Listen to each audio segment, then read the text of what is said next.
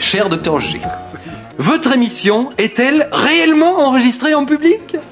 Ou bien passez-vous des rires enregistrés pour souligner vos effets comiques?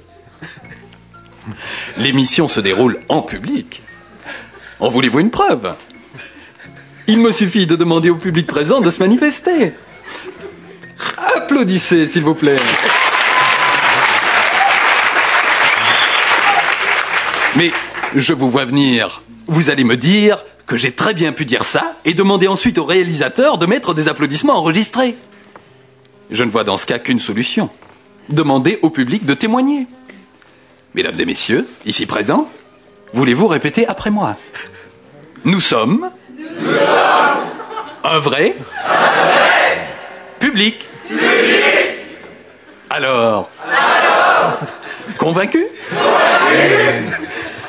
Et enfin, Elena, de Jodogne.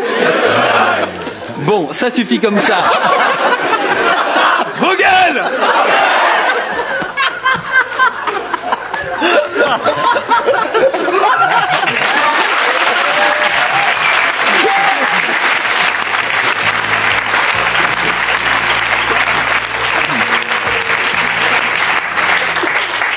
Elena de Jodogne.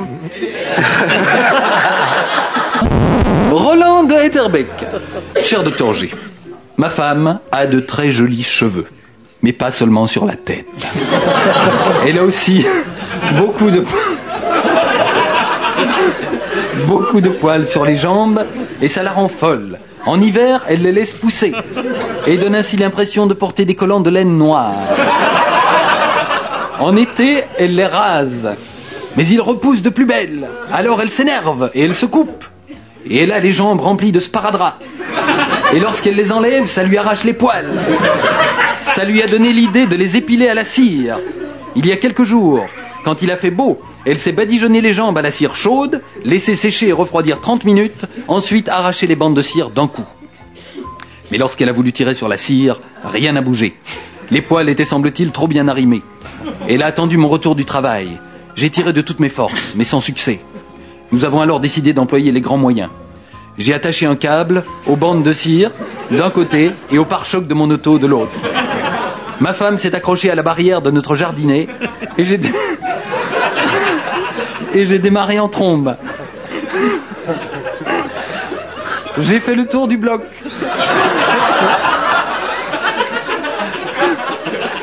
Car nous habitons un sens unique. Et lorsque je suis revenu devant chez moi, quelle n'a pas été ma surprise de ne pas y voir ma femme et de constater qu'on avait volé ma barrière. L'explication me fut donnée quelques instants plus tard. Lorsque, descendant de voiture, je constatais que ma femme, agrippée à la barrière, était, était toujours accrochée à la voiture. Et qu'elles avaient fait, toutes les deux, le tour du bloc avec moi. Ma femme est en clinique. Elle devra être amputée des deux jambes. Voilà au moins deux endroits où les poils ne pousseront plus. Dès son retour, nous nous attaquerons à sa moustache. Si vous cherchez quelqu'un pour réparer votre barrière.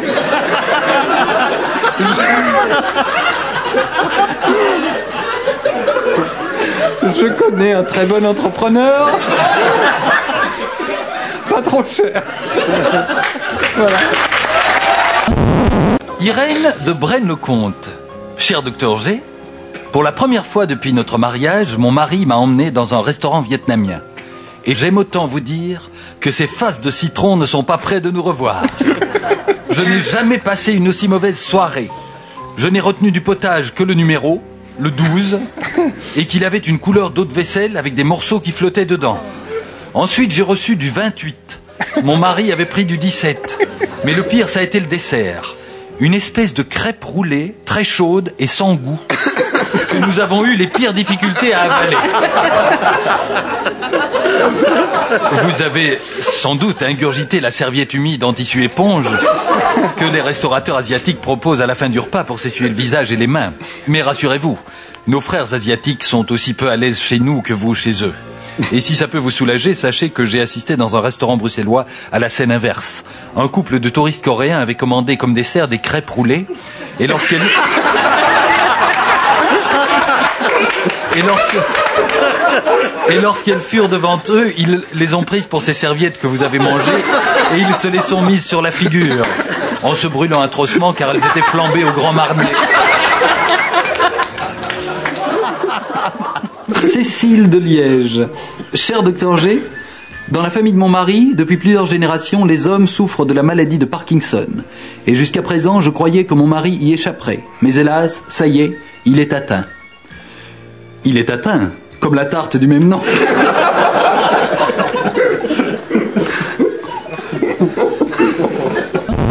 Jo devrait se sur ce mois. Cher docteur G, je suis consterné, je viens de terminer la lecture d'une revue médicale américaine qui prétend que le virus du sida peut se transmettre sur une planche de cabinet. Est-ce exact? C'est parfaitement exact, si toutefois l'occupant précédent y est toujours assis. Charles de Namur. Cher docteur G, je transpire énormément, sous le bras gauche.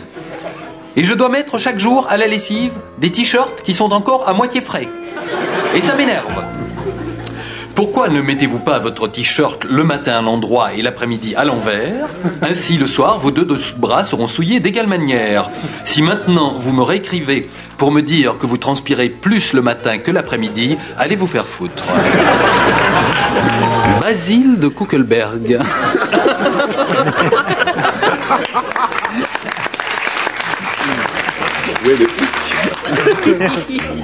Cher docteur G, vous qui êtes si malin, voulez-vous m'expliquer ce qui se passe en Afrique avec les éléphants et auquel je ne comprends rien? Tout le monde veut prendre leur défense Les braconniers et les gouvernements Alors quoi? Bien.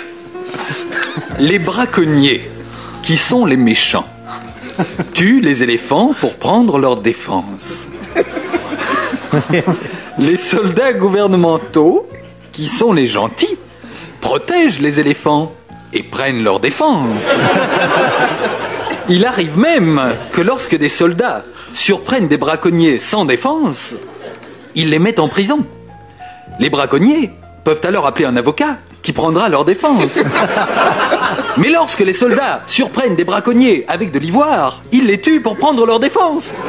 Et les entreposent dans des locaux de la défense nationale, là où s'établit la côte de l'ivoire, à Abidjan, en Côte d'Ivoire. Docteur Didier R. de Bruxelles, cher confrère, ce petit mot pour solliciter votre avis sur le cas d'une patiente qui me préoccupe solidement. Elle souffre depuis quelques mois d'une élongation du sternocleidomastoïdien et de fibrose recto-péritonéale. Je lui ai immédiatement prescrit de l'amocraléine 5 mg et du, pur... et du purgatérol, vous Comme vous l'aurez sans doute fait vous-même. Mais il me semble, depuis, voir apparaître le syndrome de Stein-Leventhal. Que feriez-vous à ma place? Euh, euh, Je... Euh, c'est...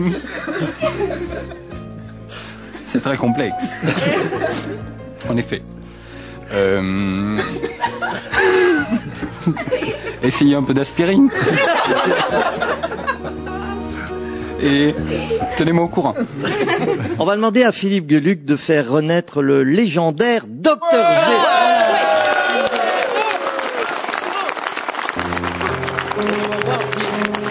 Richard Klederman n'a pas Il est là. attrapé de l'arthrose dans les doigts. S'il va dans- après, il- non, ça va. Le docteur G répond à vos questions. Benoît de Berkem-Saint-Agathe. Cher monsieur Geluc, je vous écris pour vous dire que je ne suis pas du tout d'accord avec la lettre précédente. Votre truc ne marche pas si je lis votre lettre en premier lieu, et vous voilà bien attrapé, monsieur gros malin de Berkem-Saint-Agathe. Vous pouvez continuer la, la musique. hein. Jean-Claude de Petit-Anguien, monsieur. Étant très intéressé par le don d'organes, pourriez-vous me dire à qui m'adresser? Je viens de perdre une dent et j'aimerais en faire profiter ceux qui en ont plus besoin que moi. Une seule adresse, Dentiste sans frontières, avenue de la Fraise à Wépion. Robert Deterbeck. Cher Philippe, je voulais d'abord vous téléphoner, mais on vient de me piquer mon GSM et me voilà donc obligé de vous écrire mon coup de fil. Allô? Oui? Pourrais-je parler à Philippe Geluc C'est moi-même. Oh, c'est drôle, vous n'avez pas du tout la même voix qu'à la radio. C'est normal puisqu'il s'agit d'une lettre. Le bruit du papier atténue le son. Que puis-je pour vous? Eh bien voilà, je m'appelle Rémi Fassol, je suis auteur, compositeur, interprète, et mon rêve serait d'être invité par Michel Drucker que vous connaissez bien et que je... Allô? Allô? Allô, je ne vous entends plus très bien. Écoutez, cher ami, je vais devoir interrompre cette communication. Nous sommes en pleine émission et tout le monde attend autour de moi. Réécrivez-moi à un autre moment en m'indiquant clairement que c'est vous, mais si je n'ouvre pas l'enveloppe, ça risque de sonner occupé. Frère Ludovic. Frère Ludovic de Montigny. Cher docteur G, je suis moine et donc célibataire. En faisant vœu d'abstinence il y a 28 ans. Dans la foulée, j'ai aussi fait vœu de silence. Je le regrette parfois, mais à qui le dire puisque je ne peux pas parler Je ne fume pas, je ne bois pas d'alcool et je mange peu. Je viens de me rendre compte avec effarement que mon plus grand plaisir dans la journée est de boire de l'eau. Eh ben, il y en a qui s'emmerdent pas. hein. Mais prenez garde, mon père, un petit verre d'eau par-ci, un petit verre d'eau par-là, et on tombe vite dans le péché de gourmandise. Alors, de l'eau, d'accord, mais avec modération. Solange de Marchand-Famenne, cher docteur G, combien de temps doit-on allaiter un enfant? J'ai en effet choisi ce mode d'alimentation sur les conseils de mon médecin. Je lui avais demandé de m'avertir lorsqu'il faudrait passer au biberon, mais je me demande s'il n'a pas oublié. Puis je crois qu'il est mort entre-temps et qu'il n'a, il m'a en tout cas plus jamais fait signe. Mon fils va avoir 53 ans. Et je voudrais être certaine de ne pas le traumatiser en modifiant brutalement son alimentation. Il est agent de police et dans son métier, il ne trouve pas toujours le temps de prendre ses trois tétés quotidiennes. À mon avis, s'il est vraiment policier, comme vous le dites, ses collègues lui ont déjà appris à passer à davantage de tétés quotidiennes. Pedro de Godine, cher monsieur Geluc, j'arrive à parler sans bouger les lèvres. Et comme j'aimerais travailler depuis chez moi, j'ai mis au point un numéro de ventriloque par téléphone. Pensez-vous pouvoir m'aider dans mon projet en me mettant en contact avec des gens du métier? Bien sûr je connais quelqu'un qui produit des artistes dans votre genre. Il a dans son écurie un mime tétraplégique qui remporte un vif succès dans des salles de spectacle pour non-voyants. La première, la première partie est assurée par un fakir hémophile. C'est un pur régal. Je vous enverrai son numéro. Teresa de Lyon. Ah, je reçois aussi des lettres de France maintenant.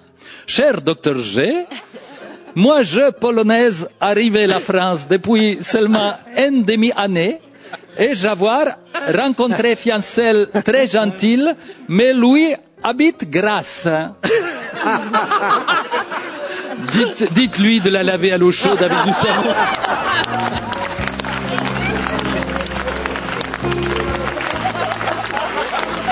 Maurice,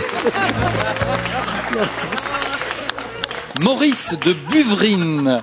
Cher monsieur, étant donné le nombre de personnalités que vous avez côtoyées chez Michel Drucker, sans doute pourrez-vous m'aider. J'organise tous les week-ends de petites animations dans la région de Binche et je suis à la recherche d'artistes qui pourraient se produire à cette occasion. Les frais de déplacement sont bien sûr à notre charge ainsi que le, le- le- le repas et je souhaiterais entrer en contact avec les personnes suivantes. Bruel Patrick, Hallyday Geny, Dion Céline, Sevran Pascal, Delon Alain. Auriez-vous l'amabilité de me communiquer leurs adresses et numéros de téléphone personnels et sans vouloir vous presser, c'est assez urgent. Écoutez, cher ami, nous sommes là pour vous servir, comme le non-service public l'indique. Et pour aller plus vite, je vais vous donner les renseignements tout de suite. J'espère que vous avez de quoi écrire, sinon allez chercher du papier et un crayon. Pour faire simple, je vais vous donner leur numéro de portable, comme ça vous pouvez les joindre quand vous le souhaitez sans devoir passer par leurs agents. Alors Bruel, c'est le 06 16 83 46 60. Enfin, vous faites le 33 0033 et puis euh, 6 machin truc. Pour Céline Dion, c'est un numéro international momentanément hors d'usage. Je crois qu'ils sont un peu serrés pour l'instant. Canada Télécom nous signale que René n'a pas payé la dernière facture. Je ne vous communique pas le numéro de Pascal Sevran car je pense qu'il a arrêté les galas pour le moment. si l'information est exacte. Johnny, c'est le 06 16 83 46 21 et Alain Delon, c'est le 474-49 05 002 27. Oups, non, ça c'est son compte numéroté à l'Union des banques suisses. Merde. Et là, de Grandvaux. Si elle est agricultrice, c'est une chance. Cher PG, vous l'aurez compris, j'écris PG au lieu de Philippe Geluc pour gagner du temps. Mais en écrivant ces lignes, je me rends compte que mon explication est finalement plus longue que votre nom écrit en entier.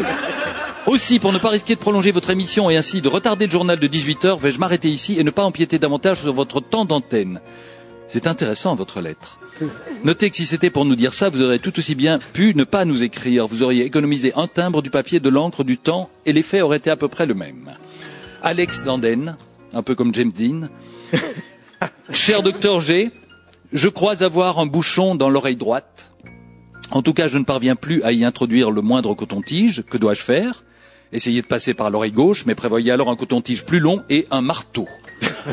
Et enfin, tiens, une lettre anonyme. Cher docteur G, j'ai vu dans le journal que Jacques Mercier prêtait son image à une campagne nationale pour les produits certifiés bio.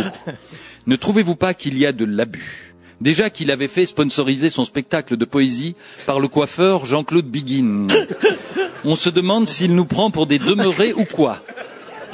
Qu'est-ce qu'il a de bio Jacques Mercier à part sa tête en forme de poire?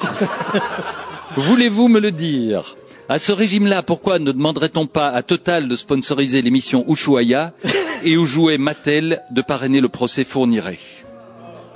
Philippe Geluc, le docteur G.